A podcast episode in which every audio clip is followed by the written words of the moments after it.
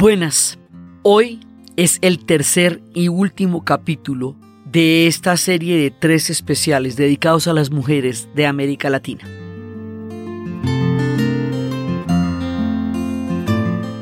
Aclaramos que nosotros somos alrededor de 600 millones de habitantes en América Latina, de los cuales la mitad somos mujeres, entonces no alcanzamos a hablar de todas en este podcast y seguramente habrá muchas que ustedes considerarán de la mayor relevancia y que no alcanzaron a llegar acá, pero toda antología y toda selección corre siempre el riesgo de dejar a alguien por fuera que otros consideraban que era de la mayor importancia. Lo que queremos hacer es un homenaje a las mujeres en América Latina, reconociendo varias mujeres de varios países, contextos, profesiones y diferentes formas que han logrado transformar nuestro continente con su vida, con su obra, con su práctica. Pero esto es para todas para todas las mujeres de América Latina. Algunas son las que hemos traído a nuestros especiales, todas lo merecen y seguramente muchas de las que ustedes consideran que no están acá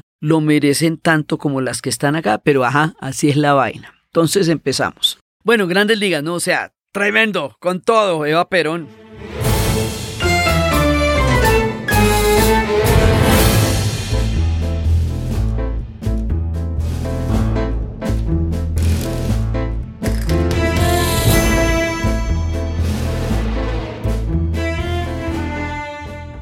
La Argentina. Entonces, si nosotros estábamos hablando con María Cano de un desarrollo industrial en Colombia durante los años 20, ¿cómo te comento lo que eso fue en Argentina? Argentina va a tener un desarrollo a comienzos del siglo XX muy grande cuando pasen en poco tiempo de Buenos Aires de 400 mil habitantes a 4 millones de habitantes. Eso va a ser una cosa increíble. Allá se va a formar un movimiento obrero muy poderoso y va a hacer, digamos, toda una, una, migración y todo eso va a crear un contexto muy importante y muy preciso de la tierra de Tucumán, de la que hablaremos más adelante.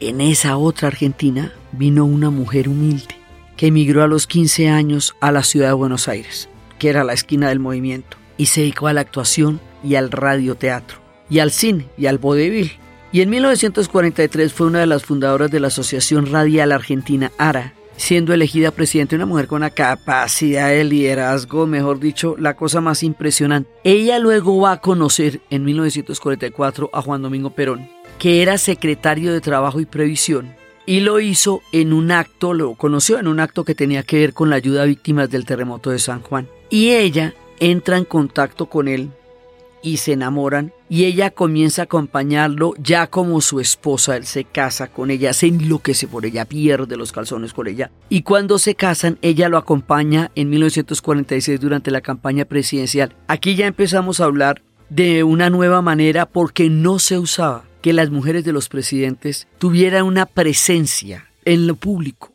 en su vida. Pero Evita no va a ser una, una mujer simplemente de un hombre. Evita va a ser Evita. Y mire que esto es muy importante, porque cuando estábamos hablando de cómo María Cano decía que ella no podía ser acusada de ser influenciada por sus compañeros de lucha, porque ella era quien realmente opinaba todo aquello de la cual se le acusaba, Evita logra una cosa increíble entre todas las muchas cosas que vamos a contar, y es tener ella su propio nombre, su propia figuración en la historia. Evita es Evita. Sí, y va a ser la mujer de Juan Domingo Perón y el peronismo será uno de los fenómenos más complejos e indescifrables aún hoy día, a la fecha de nuestro relato, en la historia de la Argentina y de América Latina. Eso no hay quien lo defina. Que hay peronismo de derecha, de izquierda, bueno, esto es una complicación que ni te cuento. Pero a pesar, digamos, del fenómeno del peronismo y de lo que significa Juan Domingo Perón en la historia de la Argentina, evita tiene un peso propio en esa historia. Entonces, ella tuvo, ahí nomás ya tuvo que desafiar un patriarcalismo muy bravo porque esto no se usaba antes. Y ella empieza a impulsar el derecho al voto femenino. Y mm, el partido de peronista femenino, ella lo va a crear en el 49. O sea, paralelo al partido peronista va a haber un partido peronista femenino y está integrado solo por mujeres que garantizan el 33% de los cargos para peronistas. Es decir, aquí ya tenemos lo que se llama el sistema de, de cuotas que es una manera, o la acción afirmativa, el sistema de cuotas o la acción afirmativa se ha utilizado mucho en, en poblaciones que han sido totalmente denegadas de acceso político, estudiantil o cargo. Se trata de equilibrar las posibilidades de acceso porque se parte de la base de que era muy difícil llegar allá si no hay un sistema de cuotas que de alguna manera equilibre. Entonces ella empieza a generar opciones políticas y va a obtener 23 diputadas y 6 senadoras en 1951, que esto era de dar alaridos. En 1951 nosotros estábamos empezando a votar. Sí, apenas estábamos empezando a votar. Entonces ella lucha por los derechos laborales y sindicales y esto es lo que es impresionante. Ella y Juan Domingo Perón empiezan a darle una gran cantidad de reconocimiento de derechos al movimiento obrero, van a tener muchas propuestas para el movimiento obrero y ella va a tener el cargo de vicepresidenta, pero luego dijeron que no, que desistiera. Entonces, porque es, digamos, la, el proyecto que tienen para el movimiento obrero lo que le va a dar al peronismo la fuerza que tiene. Mucho más allá del estrellato, mucho más allá de lo, digamos, del glamour o, de, o del hecho mediático que la figura de Evita va a ser en el futuro. Es por el movimiento obrero que esta mujer es importante, que no se nos olvide el fondo de las cosas acá. Sí, es por los derechos de los trabajadores y de las trabajadoras que esta mujer va a ser un mito más que por su pelo dorado.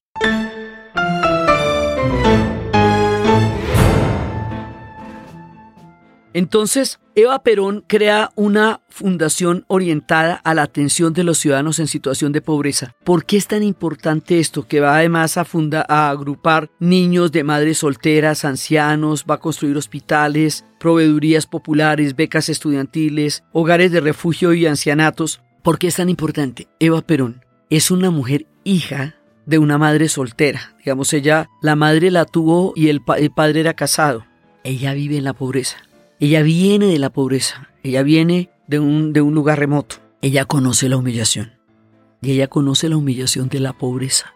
Y ella hacía golpes, digamos, de opinión tan impresionantes porque sabía a quiénes les estaba hablando, que hay mujeres que dicen que ella iba a los barrios populares y les entregaba a las novias un ajuar de novia precioso para su boda, para darle la dignidad de poderse casar con un hermoso ajuar de novia. Hay quienes sostienen que la primera vez que durmieron en un colchón y no sobre el piso de tierra fue porque Eva Perón se los dio. Hay una cantidad de resonancias acerca de cosas que hacen a la dignidad, que la pobreza en todas partes, pero sobre todo en América Latina, niega. Con estos, estos sistemas de clase tan excluyentes y tan inequitativos, ella sabía no solamente las necesidades básicas de la gente, ella sabía de lo que se trataba la dignidad en relación con la pobreza. Y por eso su obra va a ser tan impresionante y por eso lo van a querer tanto. Eso no lo sabe alguien que venga, que haya nacido en una cuna noble, porque ni siquiera se da cuenta que esas cosas pueden pasar. Entonces a ella la consideran un ejemplo de populista. Si darle apoyo a las madres solteras, a los ancianos y construir hospitales se puede considerar populismo en una sociedad donde nunca se les había dado la mano de ninguna manera. Entonces, esta mujer va a encarnar un símbolo impresionante cuando ella se viste tan elegante y va a Europa. Le preguntaban que si ella, pues que de todo ese lujo viniendo de toda esa pobreza, ella encarnaba el éxito, ella encarnaba el enaltecimiento de las personas que venían de la pobreza más absoluta. Y eso lo que hacía era darles una, una esperanza como, como que lo reivindicaba a todos en la figura de Eva Perón. Entonces ella viaja a Europa, ella seduce a Europa, ella, mejor dicho, ella va a todas las personas que la van a conocer van a caer sobre bajo su influjo porque es una mujer de un nivel de carisma impresionante y ella le va a hablar a los descamisados, a los pobres y va a tener un manejo de la masa absolutamente impresionante. ¿Por qué esto impacta tanto? Porque había mucha pobreza en la Argentina. Porque el mismo esquema de clases que es tan excluyente en América Latina lo es en la Argentina y a la gente más pobre y más desposeída no le hablaba nadie, no eran del interés de nadie y nunca nadie intentó hacer nada por ellos. Entonces cuando Eva Perón le habla a los descamisados, y sale a los balcones a hablarle a la gente, los estremece. Los estremece porque por primera vez en la vida sienten que alguien les está hablando a ellos y que alguien los está escuchando y que alguien entiende sus necesidades. Era una mujer arrolladora, poco toleraba enemigas. Libertad Lamarque fue considerada por ella como una competencia y una enemiga y la sacó de la Argentina. O sea, no era tampoco una perita en dulce, no que uno diga. Pero era una mujer capaz de entender su historia, su momento, su pueblo, su mundo y lo que significaba ser mujer en ese momento de la vida.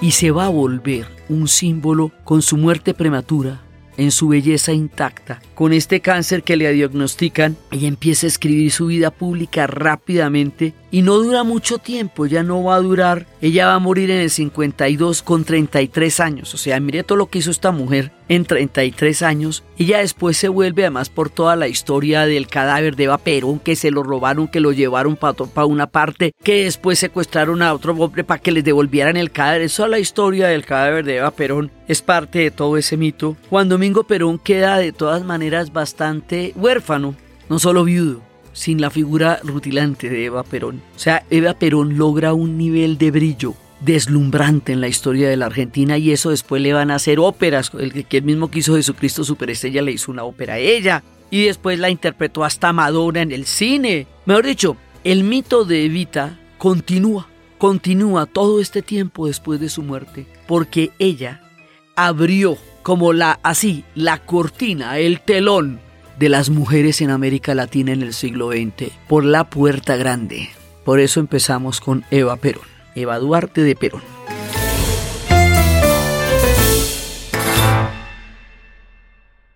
Después vamos a seguir con una diosa mamacita tremenda. Sí, o sea, este personaje, hoy tenemos una gente que te digo yo, María Betania Viana Telles Veloso. Ella va a nacer en Bahía.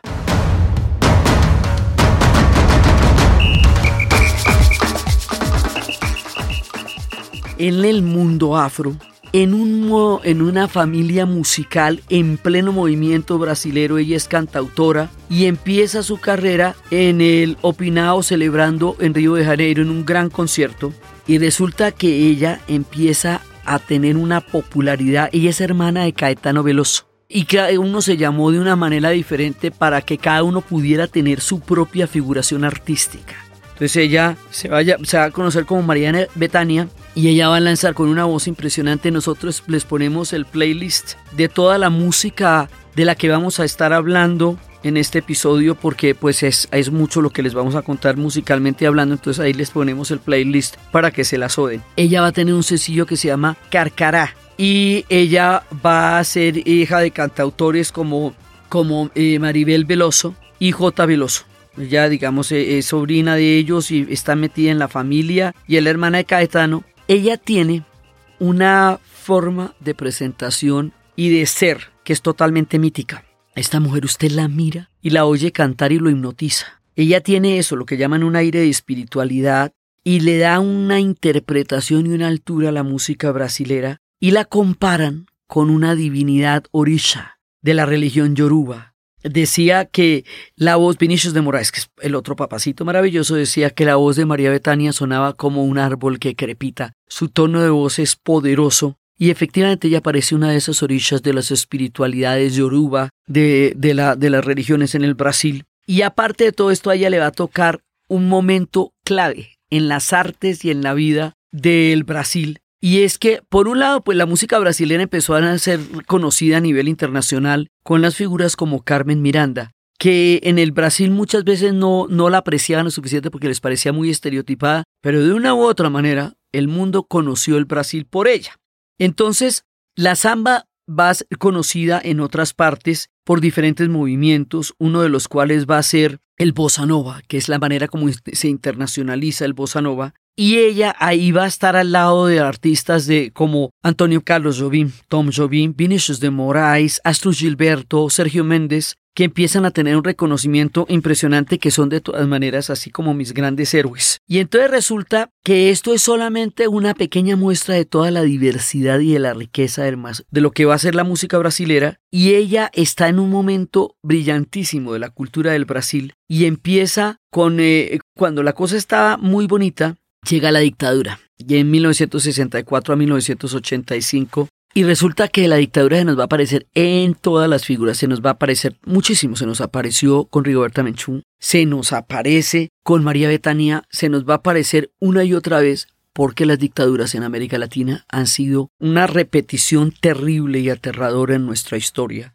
porque en el cono sur hubo una dictadura en cada uno de los países, en Brasil, en Argentina, en Chile, en Uruguay, en Paraguay. Brasil empezó en el sur, con la doctrina de la seguridad nacional y ahí en 1964 fue cuando se experimentó en el Cono Sur el modelo que ya se había ensayado con Arbase en Guatemala. Y va a ser un horror lo que va a pasar ahí. Esto va a ser tan brutal como fue en Argentina o como fue en Uruguay. Lo que pasa es que el tamaño del Brasil, que es un país continental, hace que el país completo no logre, digamos, tener todo el impacto que sí tienen un país como el Uruguay de 3 millones de habitantes que casi lo acaban, pues ahí tenían un letrero que decía en el aeropuerto del Uruguay el último en salir apague la luz, porque de 4, 3 millones de personas que tenían ellos en esa época, 850 mil emigraron durante las dictaduras. Esto fue un éxodo impresionante, impresionante, impresionante. Y a ella le va a tocar eso. Entonces, lo primero que va a tratar de hacer la dictadura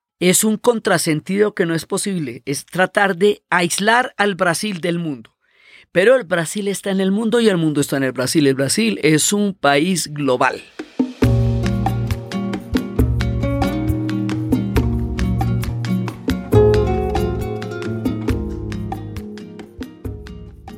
Entonces va a surgir una generación de jóvenes que además van a tener el, apoyo de un hombre que le gustaba de descubrir talentos, que es George Amado, que tiene también unas figuras maravillosas como Teresa Batista, cansada de guerra, Doña Flor y sus dos maridos, Gabriela, Clau y Canela y Tieta de Agreste. Este hombre también los va a apoyar y los va a descubrir cuando en su búsqueda de nuevos talentos. Y aquí hay un movimiento que se llama Tropicalia, que es un movimiento de la alegría, que es una manera de hacerle resistencia a la dictadura desde la alegría, desde la cultura, desde el folclore, desde el cine, desde el teatro, desde las artes plásticas. La cultura brasilera es inmensa y ahí aparecen nombres como la otra, la otra oleada de los grandes y de los maravillosos, como Caetano Veloso, Gal Costa, Gilberto Gil, eh, Tom C., María Betania, George Bem, Los Mutantes, Neto, también Novozambianos, que también Vallanos, que va a ser una gente así impresionante. Entonces, en 1967, Helio Oitisha va a ser una instalación que se llama Tropicalia y era dos penetrables colocados sobre una carpa de arena y rodeados de plantas tropicales en envases plásticos con guacamayas encadenadas. Bueno, era una cosa bastante flamboyesca.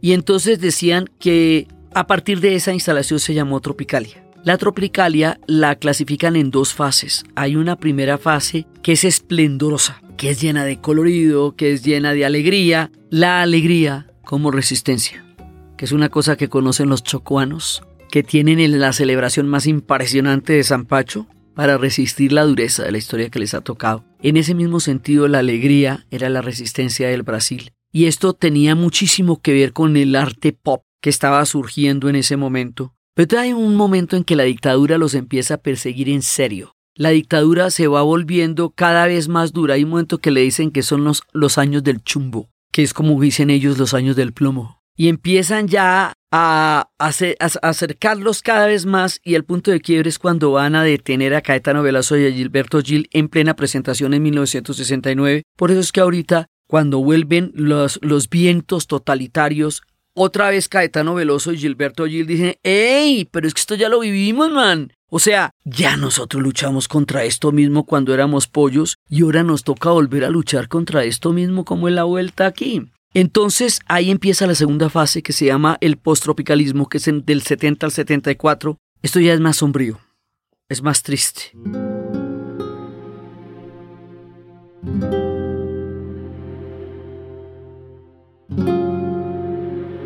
Decían que la dictadura había cortado las flores y no permitía que se renovara el jardín. Y, pero ellos son impresionantes, ¿no? Y entonces ahí ella va a hacer una colaboración con un personaje que es de una talla increíble que se llama Chico Buarque. Y Chico Buarque es el que va a lanzar una canción que se llama A pesar de você, que era una canción que la dictadura al principio no entendió porque pensó que era una canción de amor porque dice que a pesar de vos va, mañana va a ser otro día, que quién puede quitar la, la enorme alegría, la enorme euforía. Entonces, cuando ya se pillan que esa es una canción contra la dictadura, cuando dicen que la dictadura no va a poder impedir la alegría, entonces la quitan de todas las emisoras, la persiguen por todas partes, pero ya está muy tarde, ya es el himno de la dictadura. Y con este personaje, el himno de la resistencia contra la dictadura, y con este personaje, ella va a hacer una alianza que hace que dos grandes se encuentren, que Chico Buarque de Holanda también es una, una cosa impresionante. Y entonces va a hacer un álbumes en vivo con, con su hermano Caetano,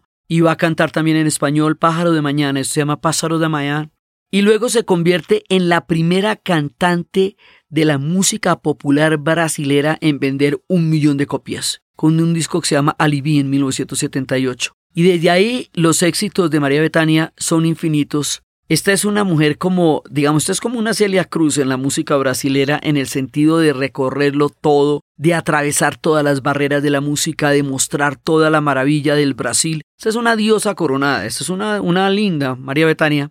Y es la voz más reconocida del Brasil, solamente comparable en su, en su gran gloria con Gal Costa. Entonces, María Betania hace una cosa musicalmente que es muy importante y es ella logra conciliar las diferentes músicas del Brasil. Pues eh, lo digo porque es que el Brasil tiene muchísimas músicas. Tiene música nordestina, tiene música de pantalla, tiene una cantidad de ritmos tantos como diverso es el Brasil. Entonces ella ella logra encontrar todos estos estos matices, estas gamas, estos ritmos de la música brasilera, recita poemas favoritos, entre ellos el de otra grande, grande, grande, grande, grande, que es Clarice Lispector, una mujer profunda, una escritora brasilera de marca mayor también, que eh, una vez la invitaron a un congreso de brujería en Colombia porque la llamaban la hechicera de la palabra. Ella matada vino porque eso le pareció la mejor invitación del mundo. Se las dejamos un poco de lado porque María Betania la, la recita, pero esos son palabras mayores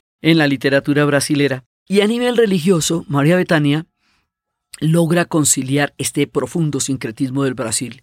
Y ella es fiel desde el catolicismo a Nuestra Señora Aparecida, Nuestra Señora Aparecida, que es la evocación de la Virgen más famosa del Brasil, y a la vez con los cultos de los orishas. De hecho, lo que va a ser el, el Ubanda, el candomblé, o lo que va a ser la santería es un sincretismo entre los santos católicos y los dioses africanos, que fue la manera de mantener la religiosidad en las circunstancias durísimas de la esclavitud cuando se les quitaba sus dioses, sus nombres, su cultura. Entonces ellos hacían una equivalencia que está, eso tiene toda una cantidad de, de simbolismos a partir de los collares, a partir de los colores, a partir de los poderes entre los dioses africanos y los santos católicos y allá se le llama Ubanda, pero también se le llama Candomblé, y es una de las religiones más importantes, la religión afrobrasilera. Precisamente Jorge Amado va a hacer una defensa, una defensa enorme de, de la libertad de cultos en el Brasil. Y María Betania lo que va a hacer es lograr conciliar ese mundo, digamos, católico con el mundo de los orishas y va a lograr encontrar este, este mundo entre las dos figuras religiosas más importantes del Brasil. Y ha, y ha publicado, porque está viva, 50 álbumes y se encuentra entre las 10 mejores cantantes del Brasil entre las que han vendido más de 26 millones de copias. O sea, el éxito de ella ha sido tan grande como su propio talento, como su propia magia, como su propio carisma. Los invito así, simplemente, a escucharla y a ver un video de María Betania. Los que no la conocen y la aman, que aprovechen esta oportunidad para empaparse de la magia y del carisma de esta enorme brasilera que invitamos a nuestro especial con todo honor, María Betania, en el punto de vista cósmico, desde el plano de lo espiritual,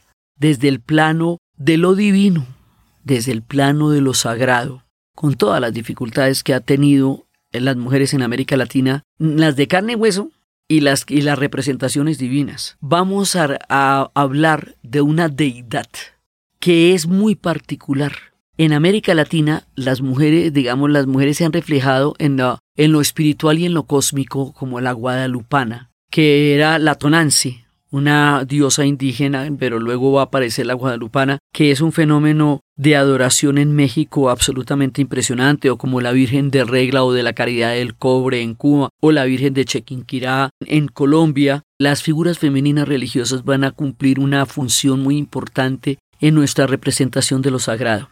Si bien estábamos hablando de el candomblé o de la santería como un sincretismo entre el mundo afro y el mundo católico, aquí donde nos vamos a meter, el sincretismo es todavía más complejo, porque va a traer al mundo indígena con el mundo afro y con el mundo católico, y nos vamos a situar en Venezuela, en la hermana Venezuela con los hermanos venezolanos, y allí vamos a hablar de una figura increíble, María Leoncia. María Leoncia, que es un culto, un culto de una importancia en Venezuela, es una especie de santería pero con el mundo indígena, mientras que de las otras de las que estábamos hablando eran afro y catolicismo, ¿no? Esto no, esto también es afrocatolicismo y mundo indígena, y es una figura que se ha refugiado en lo simbólico porque también en lo simbólico está un lugar de representación para las mujeres que en América Latina las hemos tenido tan duras, entonces hay una, una cosmogonía donde se refleja lo femenino como la Pachamama, sí, o como la Guadalupana que estábamos hablando. Entonces, María Leoncia es un personaje de un culto maravilloso, ella tiene ella tiene varias representaciones, porque a ella la representan como una diosa que es ella la diosa de la paz, de la armonía, del amor, está relacionada con la magia del agua como Nuestra Señora Yemanja, la de las aguas, está relacionada con el trueno, con el perfume, con los bosques,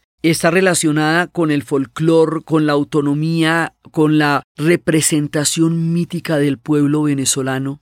Ella dice María de la Onza, de Yara o Guaychía, son formas como se le conoce a ella y tiene muchas representaciones. Entonces ella es de origen indígena, pero muchas veces la representan como una mujer blanca con una corona de oro en la cabeza y una rosa y un banderín en la, en la mano derecha, que tiene la misión de la diosa que es protectora de las aguas y de las cosechas.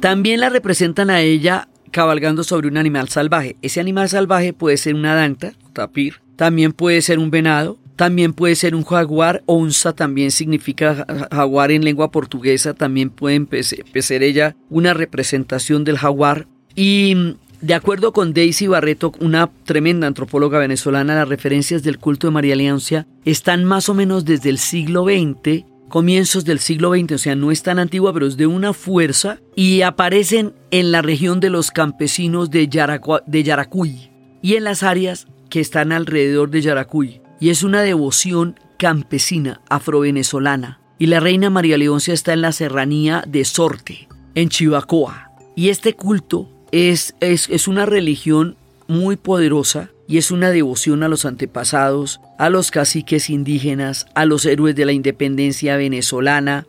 Es un culto que se ha extendido por toda Venezuela. Es una cosa completamente venezolana, profundamente venezolana y es un culto que está en la parte central del país, en las montañas de Sorte, allá en, Yaracuy.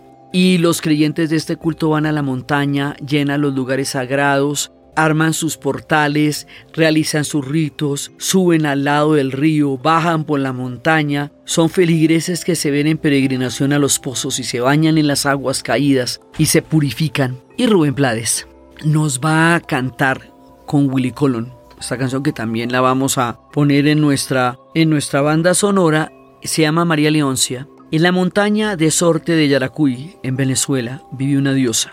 En la montaña de Sorte de por Yaracuy vive una diosa, una noble reina de gran belleza y una gran bondad, amada por la naturaleza e iluminada de caridad, y sus paredes son hechas de viento, y su techo hecho de estrellas, la luna, el sol, el cielo y la montaña sus compañeros, los ríos, quebradas y flores son sus mensajeros. Oh salve Reina María Leoncia, por Venezuela va con su onza, y cuidando esta, y va velando a esta tierra entera, desde el Guajiro hasta Cumaná, cuida los destinos de los latinos, vivir unidos y en libertad. María Leoncia es nuestra deidad invitada a este especial de mujeres en tributo a nuestra nación hermana, Venezuela.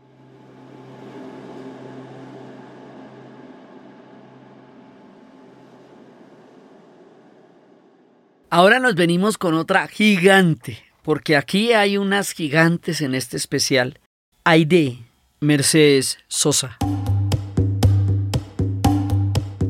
Ella nació, eso es de estremece uno hablar de ella. Ella nació el 9 de julio en 1935 en San Miguel de Tucumán, provincia de Tucumán. ¿Por qué es importante esto? Porque Argentina tiene dos países dentro de uno. Entre sus muchas vicisitudes históricas la cosa quedó así. Entonces Buenos Aires, la ciudad, y el Gran Buenos Aires, o sea, todo el perímetro alrededor de Buenos Aires, es la mitad de la población de la Argentina. Pero al otro lado, en Salta, en Tucumán, en Córdoba, en Mendoza, hay otra Argentina distinta, muy distinta. Y eso ellos conviven con esa con esas naciones dentro de una nación. Y eso es distinto todo, los acentos son diferentes. Fíjate que Evita venía de allá, pero no sabe, no sabíamos por el acento porque a ella ella de loquita la brava. Mercedes Sosa lo reivindica. Ella hace valer su acento tucumano, esa R que tienen los tucumanos. Ella hace valer la provincia de Tucumán. Ella va a hacer valer el campo. Ella va a hacer valer todo el mundo humilde, que no es el de las grandes luces de la ciudad de Buenos Aires, donde igual irá a brillar.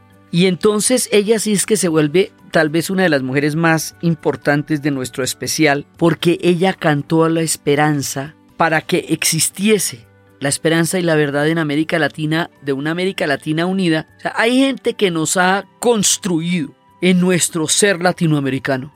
Y una de ellas, de las más importantes, es Mercedes Sosa, pues también es Frida Kahlo. Sí, en lo, en lo gráfico, en lo musical es Mercedes Sosa. Entonces esta mujer va a cantar América Latina y se va a ver nuestra, se va a volver nuestra voz, nuestra cantante, se va a volver nuestra intérprete. Ella cantaba todo, todo, todo. Ella cantaba de Horacio Guaraní, si se canta el si se calla el cantor, calla la vida, porque la vida, la vida misma es un canto. Ella se involucró en una de las tensiones más grandes que viene en la Argentina entre el mundo del, del interior y el mundo o el mundo de los provincianos y el mundo porteño. Entonces ella logra conciliar desde la identidad tucumana toda la el reconocimiento en el mundo porteño. Eso es muy difícil que lo logren allá porque el mundo porteño como tiene lo suyo y tiene la banda sonora con el tango y, y va a ser tan cosmopolita y tan conocido en el planeta pues un poco oculta todo ese movimiento folclórico enorme, enorme que hay en la Argentina, pues porque es que allá está Cafrune, Horacio Guaraní, Atahualpa Yupanqui, bueno, allá está gente muy grande, ella logra establecer la identidad argentina en un mundo porteño viniendo desde Tucumán y como tucumana. Y ella también, va a cantar una gran diversidad de ritmos, ponerse a escuchar a Mercedes Sosa es todo un plan en la vida que le va a dar a uno una riqueza en el espíritu muy grande. Eso, mejor dicho, uno no sabe ni por dónde empezar. Y ella va a llevar a, va a llegar a la fama con uno de los grandes pioneros de, la música argentina que es Atahualpa Yupanqui, el que no engrasa los ejes. Y ella llega a, llega a Mendoza y simplemente como una folclorista, ella siempre fue una folclorista, le daba pánico cantar en público y le tenía, le tenía miedo a los escenarios. ¿Quién lo va a creer en esta mujer que recorrió el mundo y empezó a finales de los 50 y a comienzos de los 60 con la música del folclore argentino del interior. Y empieza a crear un movimiento, un fenómeno que se va a conocer como el boom del folclore. Y graba su primer álbum en 1959 y empieza a participar en festivales pero es que la voz de esta mujer es de morirse, o sea, la voz de ella es de una potencia, de una fuerza. Y cuando se estaba desarrollando la quinta edición del Festival Folclórico de Cosquín, que se ha convertido como en el boom del folclore argentino, eh, uno de los grandes músicos, Jorge Cafrune, estaba en el escenario, hizo subir a Mercedes Sosa y la presenta y la deja ahí, la suelta. Si yo me voy a atrever, porque es un atrevimiento lo que voy a hacer ahora, y me voy a recibir un tirón de orejas por la comisión y les voy a ofrecer el canto de una mujer purísima que no ha tenido oportunidad de darlo, aunque se arme bronca. Les voy a dejar a ustedes a una tucumana, Mercedes Sosa, y lanza a esta mujer que es una de las más grandes de todo nuestro continente.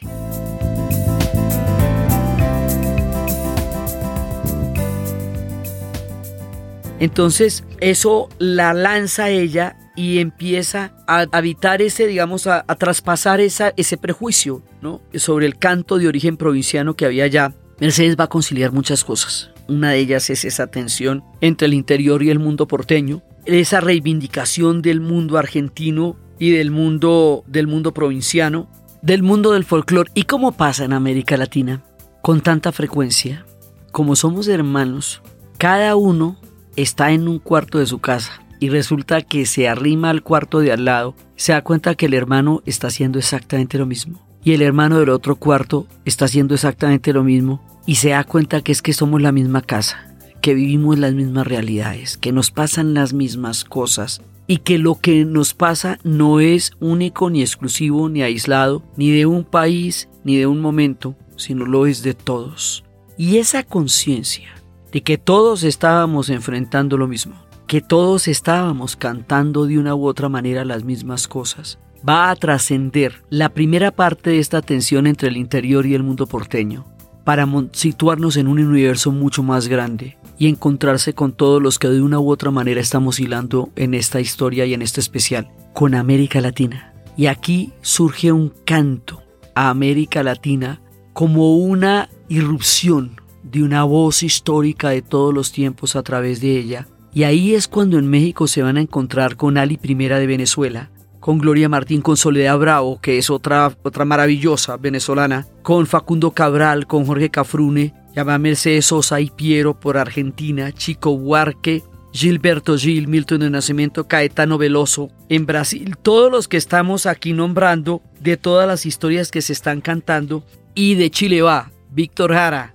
Ángel Parra, Violeta Parra, Isabel Parra, va Carlos Puebla, Pablo Milanés, Silvio Rodríguez, Alfredo Citarrosa, Daniel Biglietti del Uruguay. Y este conjunto de cantantes y de estrellas va a formar una cosa que se conoce como la nueva canción latinoamericana, porque una vez más todo el mundo es pollo en ese momento y está cantando.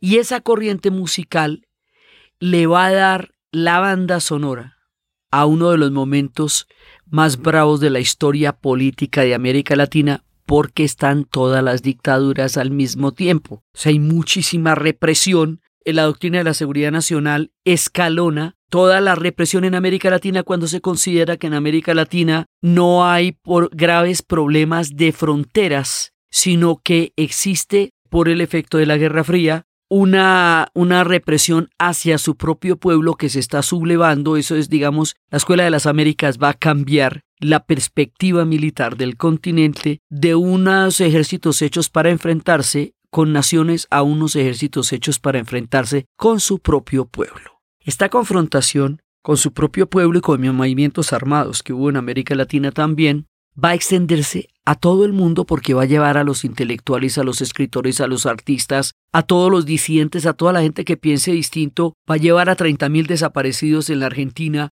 va a llevar al martirio de Víctor Jara en el Estadio Negro, va a llevar a una persecución. A Piero le Piero alcanza a ver cómo allanan su casa. Él dice que ese día es el día que él iba a morir y que de ahí para adelante la vida le ha dado un gran regalo para seguir viviendo. Entonces la canción protesta que es como se le va a conocer a este nuevo a este movimiento de la nueva de la nueva canción latinoamericana, no es porque digamos eh, esto lo decimos en un sentido coloquial.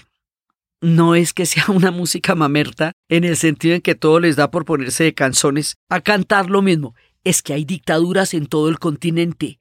Es que a la gente la están sacando. Es que a la gente la están matando es que a la gente la están persiguiendo, la están desapareciendo. O sea, es una realidad tan aterradora la que está pasando en América Latina que la canción popular y folclórica no se puede sustraer a lo que está pasando en el continente y tiene que cantarlo.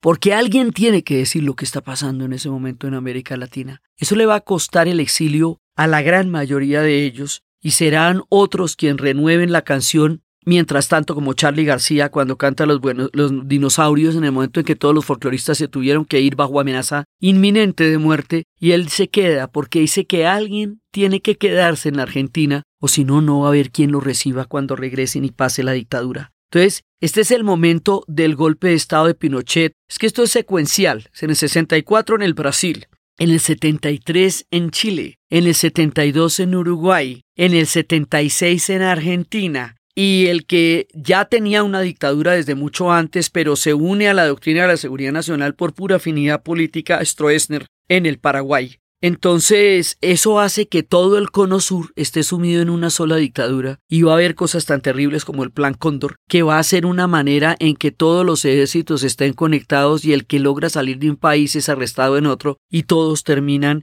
en la desaparición, en la tortura, en la muerte, en la escuela mecánica de la Armada o en el Estadio Negro de Chile, es uno de los momentos más difíciles de la historia de América Latina, uno de los recuerdos más dolorosos de lo que hemos vivido y el éxodo más grande que se dio de toda la gente del sur huyendo por arriba del continente y llegando a Europa y llegando a Suecia, donde hay una colonia de chilenos inmensa, porque se fueron de allá durante la dictadura. Y en este momento en 1974 viene John Baez a la Argentina y canta Gracias a la vida. Y esa es una manera de reconocer lo que estaba pasando y de aliarse con ese movimiento porque Gracias a la vida, canción de Violeta Parra, va a ser interpretada por Mercedes Sosa y esa interpretación también va a ser muy bella y va a ser con esa voz enorme de Mercedes Sosa algo icónico, Volver a los 17, que también es de Violeta Parra. Gracias a la vida, Canción con todos, que es la más latinoamericana de todas, que es todas las voces todas pueden ser canción en el viento,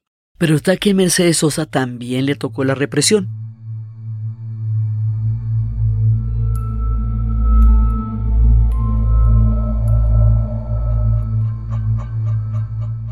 Entonces ella trata de permanecer en la Argentina a pesar de las amenazas, a pesar de las prohibiciones, pero en 1978, en un recital en La Plata, la cachetearon, la detuvieron en el escenario y arrestaron al público que la fue a ver.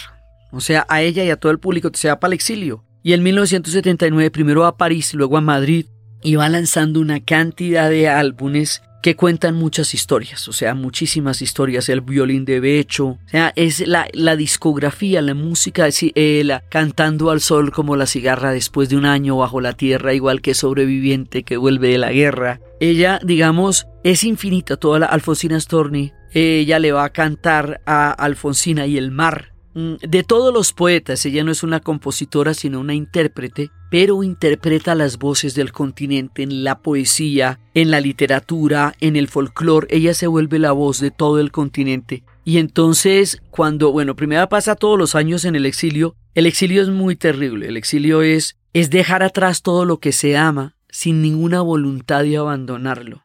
Y además el exilio bajo la censura y bajo la prohibición de que la vida sea muy difícil para ella, Regresa a la Argentina en 1982. La dictadura está a punto de caer. La guerra de las Malvinas acabará con esta dictadura. Y ahí hace una serie de conciertos. Y se presenta en el Teatro Ópera de Buenos Aires y se presenta con otro pocuente que se fue con León Gieco, que también se tuvo que ir. Y ahí es cuando también en esas presentaciones Charlie García va a estar con ella, esperando a todos aquellos que regresaran del exilio, en ese concierto donde decía, alguien tiene que seguir cantando en la Argentina porque si no, cuando regresen, ¿quién los va a estar esperando? Y allá van a cantar con todos los grandes músicos y todos los grandes temas y todas las diferentes corrientes musicales y el folclore y el tango y el rock nacional.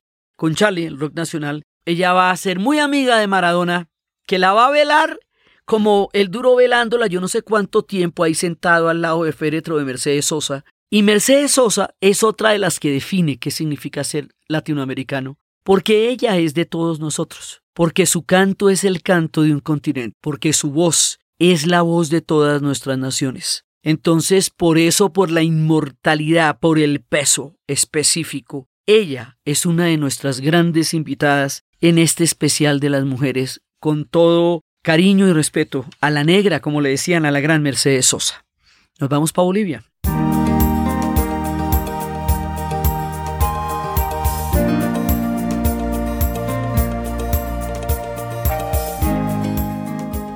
En Bolivia. Hay una mujer que se llama Silvia Rivera Cusicanqui.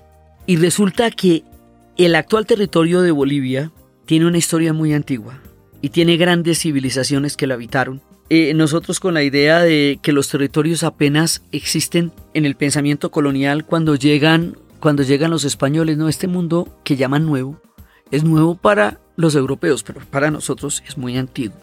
Y el mundo indígena en Bolivia no solamente es antiguo, sino enorme. El 62% de la población boliviana es indígena. Entonces, esa diversidad étnica, que solamente la van a reconocer hasta el 2009 en Bolivia, que tiene 38 lenguas oficiales, que el mundo tiene, es de, de, los países que más lenguas tiene en el mundo. Nosotros vinimos a reconocer los colombianos nuestra diversidad hasta la Constitución de 1991, cuando nos entendimos como un país pluriétnico y multicultural.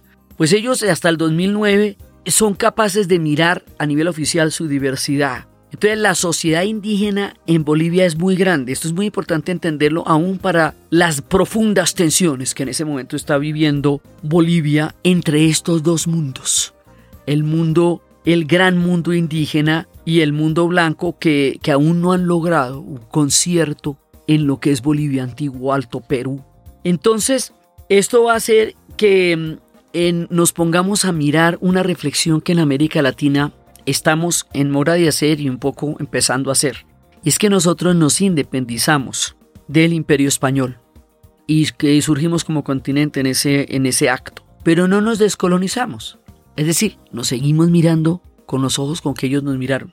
Nos seguimos clasificando con los ojos con que ellos nos clasificaron. Y seguimos considerando palabras como indio un insulto. Y seguimos considerando la ascendencia europea como la única válida y seguimos considerando un mundo afro como un mundo invisible. Y esa, esa manera de mirarnos no es como somos, sino como nos dejaron vistos. Entonces descolonizarse significa empezarnos a mirar desde nosotros mismos, empezarnos a mirar desde nuestra diversidad, empezarnos a mirar desde el mundo indígena, desde el africano, y no solamente desde el mundo europeo, que también, o sea, no, no, no, vamos a decir que no, pero la explicación desde el mundo europeo sería casi imposible para podernos entender si sola esa, si solamente esa fuera la única eh, historia que nos contaran.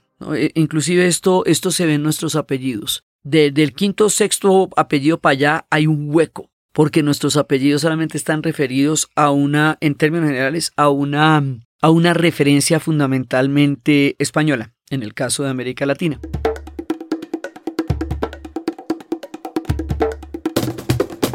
Entonces, este tema de la descolonización, del reconocimiento de tradiciones no europeas, este es el tema que ha, echado a andar entre su autoría y como escritora Silvia Rivera Cusicanqui, y es una de las autoras más citadas de América Latina porque esta mujer nos cambia la cabeza nos cambia el relato, nos cambia el lugar de enunciación. O sea, el lugar de enunciación es de desde nosotros. Ella nace en La Paz en diciembre de 1949, socióloga, activista, teórica contemporánea, historiadora boliviana y es una gran estudiosa de las cosmologías quechua y aymara. Ella eh, ha sido enfática en divulgar una idea fundamental para nuestros países. Los pueblos indígenas tienen su propia historia, así no esté registrada en lo escrito y sus sistemas filosóficos son tan válidos como los legados de Occidente. Y ese, o sea, ese es el cuento de ella, pero es el cuento de todos nosotros, porque necesitamos repensarnos, mirarnos de otra manera para poder entendernos desde nuestro ser y desde nuestra diversidad. Ella fue directora y cofundadora en 1983 del Taller de Historia Oral Andina, porque además a nosotros en la escritura se nos ha negado lo que ha constituido nuestra oralidad, ella dirige el Instituto Chixi y su familia de, viene del Inca Tupac Yupanqui. ¿Qué significa Chixi? Aquí nos vamos a meter en un concepto poderoso, importante y profundo. Chixi es una palabra que tiene muchas eh, muchísimas connotaciones. Tiene una, eh, tiene apóstrofe en la mitad, es una che con una apóstrofe en la mitad. Es una juxtaposición de puntos de color, de pequeños puntos de colores que se oponen y se yuxtaponen el blanco con el negro. Y eso produce un efecto de gris jaspeado que viene de una mezcla imperceptible entre lo blanco y lo negro y que se confunde como los impresionistas cuando uno se confunde entre las lo que son las, las manchas de colores pero luego se ve cómo emerge la figura pues esto es en blanco y negro y esto lo que nos está dando es una percepción de grises la noción de Shixi refleja la idea aymara de algo que es importante entender dentro de la cultura de la lógica china del Tao. Las cosas son y no son de la misma manera y al mismo tiempo. El Tao en la China se encuentra en la unión de los opuestos, en el yin y el yang, en la sincronicidad, en el instante cósmico.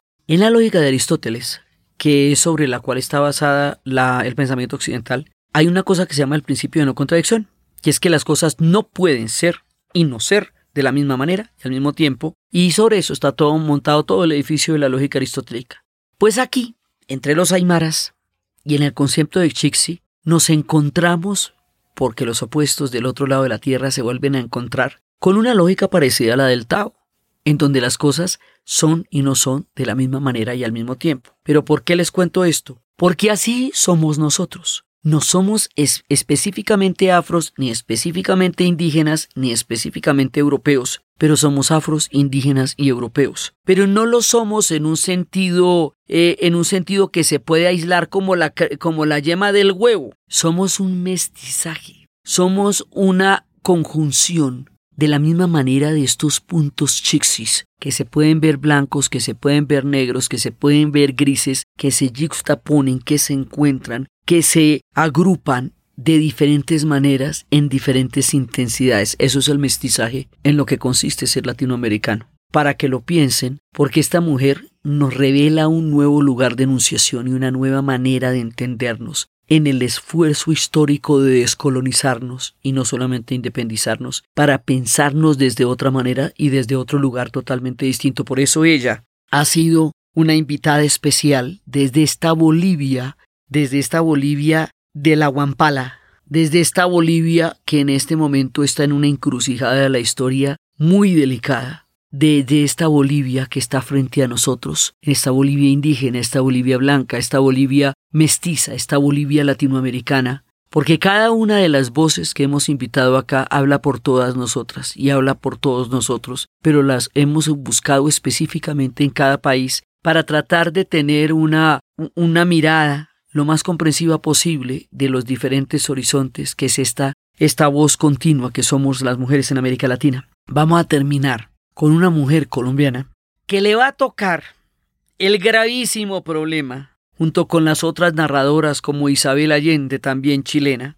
de crear y construir una narrativa después del movimiento del boom latinoamericano. Hágame el favor. Después de que el boom latinoamericano nos universalizó en el planeta Tierra, después de que Borges, Cortázar, García Márquez, Vargas Llosa nos van a dar a conocer en el mundo entero, después de que el realismo mágico va a ser nuestro sello de identidad, después de que este movimiento Carlos Fuentes, Octavio Paz, todos ellos nos van a universalizar, estos son movimientos donde brilla específicamente lo masculino, y figuras como Carmen Balcer, que fue la agente literaria de García Márquez y de todos ellos, o como la misma esposa de Gabriel García Márquez, Mercedes Barcha, no se hubiera podido escribir sin ella Cien años de soledad porque ¿quién hubiera llevado la comida a los dos años que Gabriel García Márquez se encerró en un cuarto a escribir Cien años de soledad? ¿Quién hubiera estado a cargo de todo lo que sucedió de los hijos, de alimentarlo a él, porque él se encerró dos años a escribir esa novela? Y ella es la que va a pechugar con todo mientras tanto.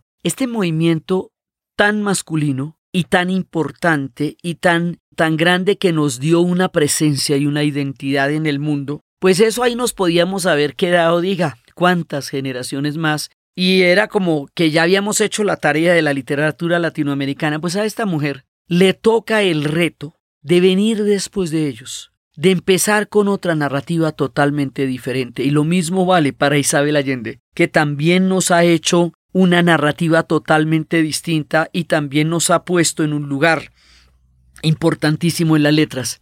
Entonces resulta que Laura Restrepo, que es nuestra última mujer de estos especiales, es una escritora de grandísimo calado y de gran tamaño. Ella empieza a escribir desde un lugar totalmente distinto. Ella supera el boom para crear una mirada femenina con nuevos caminos, con nuevas maneras de narrarnos.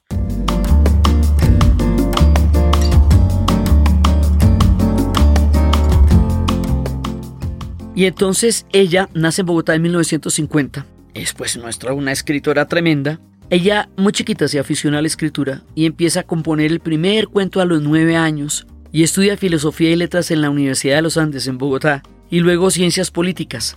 Cuando termina los estudios empieza a dictar clases de literatura en la Universidad Nacional de Colombia y en la Universidad del Rosario de Bogotá. Y en la docencia empieza también a incursionar en el periodismo. Esto es muy importante porque en su estilo literario se nos encuentra la literatura y el periodismo. Ella va a estar en medios como en Semana y ella va a conocer a, García a Gabriel García Márquez. Y en 1983 durante el gobierno de Elisario Betancourt, ella va a formar parte de la comisión negociadora con el movimiento M19, que en ese momento está haciendo una amnistía y está, está dejando las armas y está haciendo un proceso de paz muy importante en la memoria histórica de nuestro país y muy importante en todo lo que hemos vivido. Entonces, esa experiencia le permite a ella hacer un reportaje con eh, y hacer una, esta mezcla de literatura e historia, hacer la historia de un entusiasmo, y la publicación de eso le dio como resultado amenazas de muerte y tuvo que exiliarse en México y en España. Parece que nadie se nos libra de esto en nuestras historias de hoy, porque nuestra realidad es dura. Es dura y, y bueno, todo el mundo ha tenido que pasar cosas muy duras en nuestro continente para poder crear, visibilizarnos y darnos voz y darnos letras. Ella dura cinco años en el exilio y sigue manteniendo contactos con el M19 y finalmente ellos van a abandonar las armas en 1989, es cuando se completa el proceso de paz con Pizarro León Gómez, y ella va a ser nombrada en el 2004 directora del Instituto de Cultura y Turismo de Bogotá, en esa época la llamábamos Santa Fe de Bogotá, y va a publicar El olor de las rosas invisibles. Y luego, eh, con la novela Delirio, va a obtener reconocimiento ya en el ámbito de toda América Latina. Y un jurado le va, un jurado donde estaba Saramago, José Saramago, nuestro premio Nobel, eh, también digo nuestro porque también a nosotros nos iluminó muchísimo, y a ella le van a dar el premio Alfaguara, y luego le van a dar el premio Grisante Cavure en el 2006 por la mejor novela extranjera publicada en Italia. Y de ahí para adelante su obra va desde La Isla de la Pasión, Leopardo al Sol, Dulce Compañía, La Novia Oscura, Los Divinos, que es su última novela impresionante y esta mujer es una tallerista, es una escritora, pero de las más grandes que tenemos en este momento en Colombia y en América Latina. Y así, con Laura Restrepo y toda su tarea gigantesca de darnos una nueva narrativa, después del espectro absolutamente luminoso e inmortal del boom latinoamericano, terminamos nuestra narrativa de tres especiales a las mujeres latinoamericanas que como estábamos aclarando al principio, pues eso muchas más quedan por fuera, pero entonces si no nos tocaría hacer toda la serie de las mujeres latinoamericanas y nos iría un año en eso o más. Entonces, pero básicamente la idea es que durante el mes de la mujer nosotros quisimos traer las voces, las pinturas, las letras, los cantos, los poemas de nuestras mujeres, las prácticas de vida, de mujeres latinoamericanas. Quedan, pues claro, quedan muchas, ¿no? De Orarango, toda de la Pola, nuestra Policarpa Salabarrieta, muchas quedan por fuera. Eh, teníamos que escoger algunas, pero todas son gigantes y es la mitad de la población. Entonces, nos perdonan aquellos a quienes sienten que les debimos o aquellas a quienes sienten que les quedamos debiendo heroínas de su, de su gran eh, espectro femenino de América Latina, pero bueno, así, así es que vamos. Este, estos especiales están haciendo un homenaje a un movimiento que está vivo, que está transformando la historia. Eh, cuando hablamos de las mujeres de América Latina, estamos hablando de las grandes artistas, pero estamos hablando de las mujeres en las plazas mexicanas, estamos hablando de las mujeres en las plazas chilenas, estamos hablando de las mujeres que están dando voces por toda la tierra, estamos hablando de las mujeres en plena transformación de una idea y de la cultura en el mundo de un trato distinto con la sociedad, de un cuidado de la naturaleza, que es un concepto tan aymara y tan de la Pachamama y tan latinoamericano, estamos hablando de un punto en el cual se está dando el viraje hacia una nueva mirada del mundo, en tiempos en que el mundo necesita nuevas miradas. Es a todas ellas, con agradecimiento y con homenaje que se rinden estos tres especiales. Tomamos algunas para ilustrarlas a todas. Escogimos algunas voces, pero están todas. Y en todas estas voces, letras, miradas y en todas estas imágenes estamos las mujeres de América Latina, para quienes se rinde este homenaje en estos tres especiales dedicados a ustedes con mucho cariño y a ellas con muchísimo agradecimiento.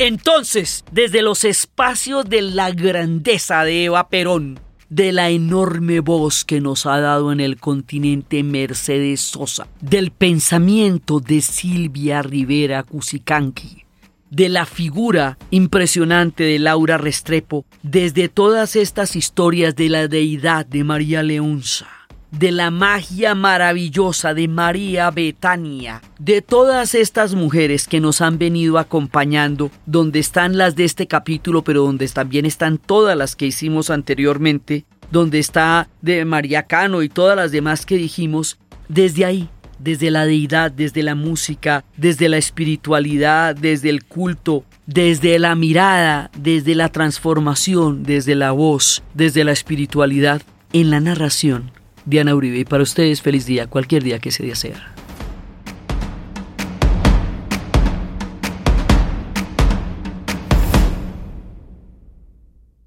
Les recordamos a todas las personas que con tanto cariño nos quieren apoyar que tenemos un botón de donación en la página www dianauribe.fm. Este podcast fue posible gracias al equipo de la Casa de la Historia, Arturo Jiménez, Diana Suárez, Milena Beltrán, y fue grabado en Los Gatos Estudio por Arturo Jiménez y editado por Sebastián Payán de 070, y siempre con la ayuda fuerte y poderosa de Santiago Espinosa Uribe y Laura Rojas Aponte del podcast Cosas de Internet.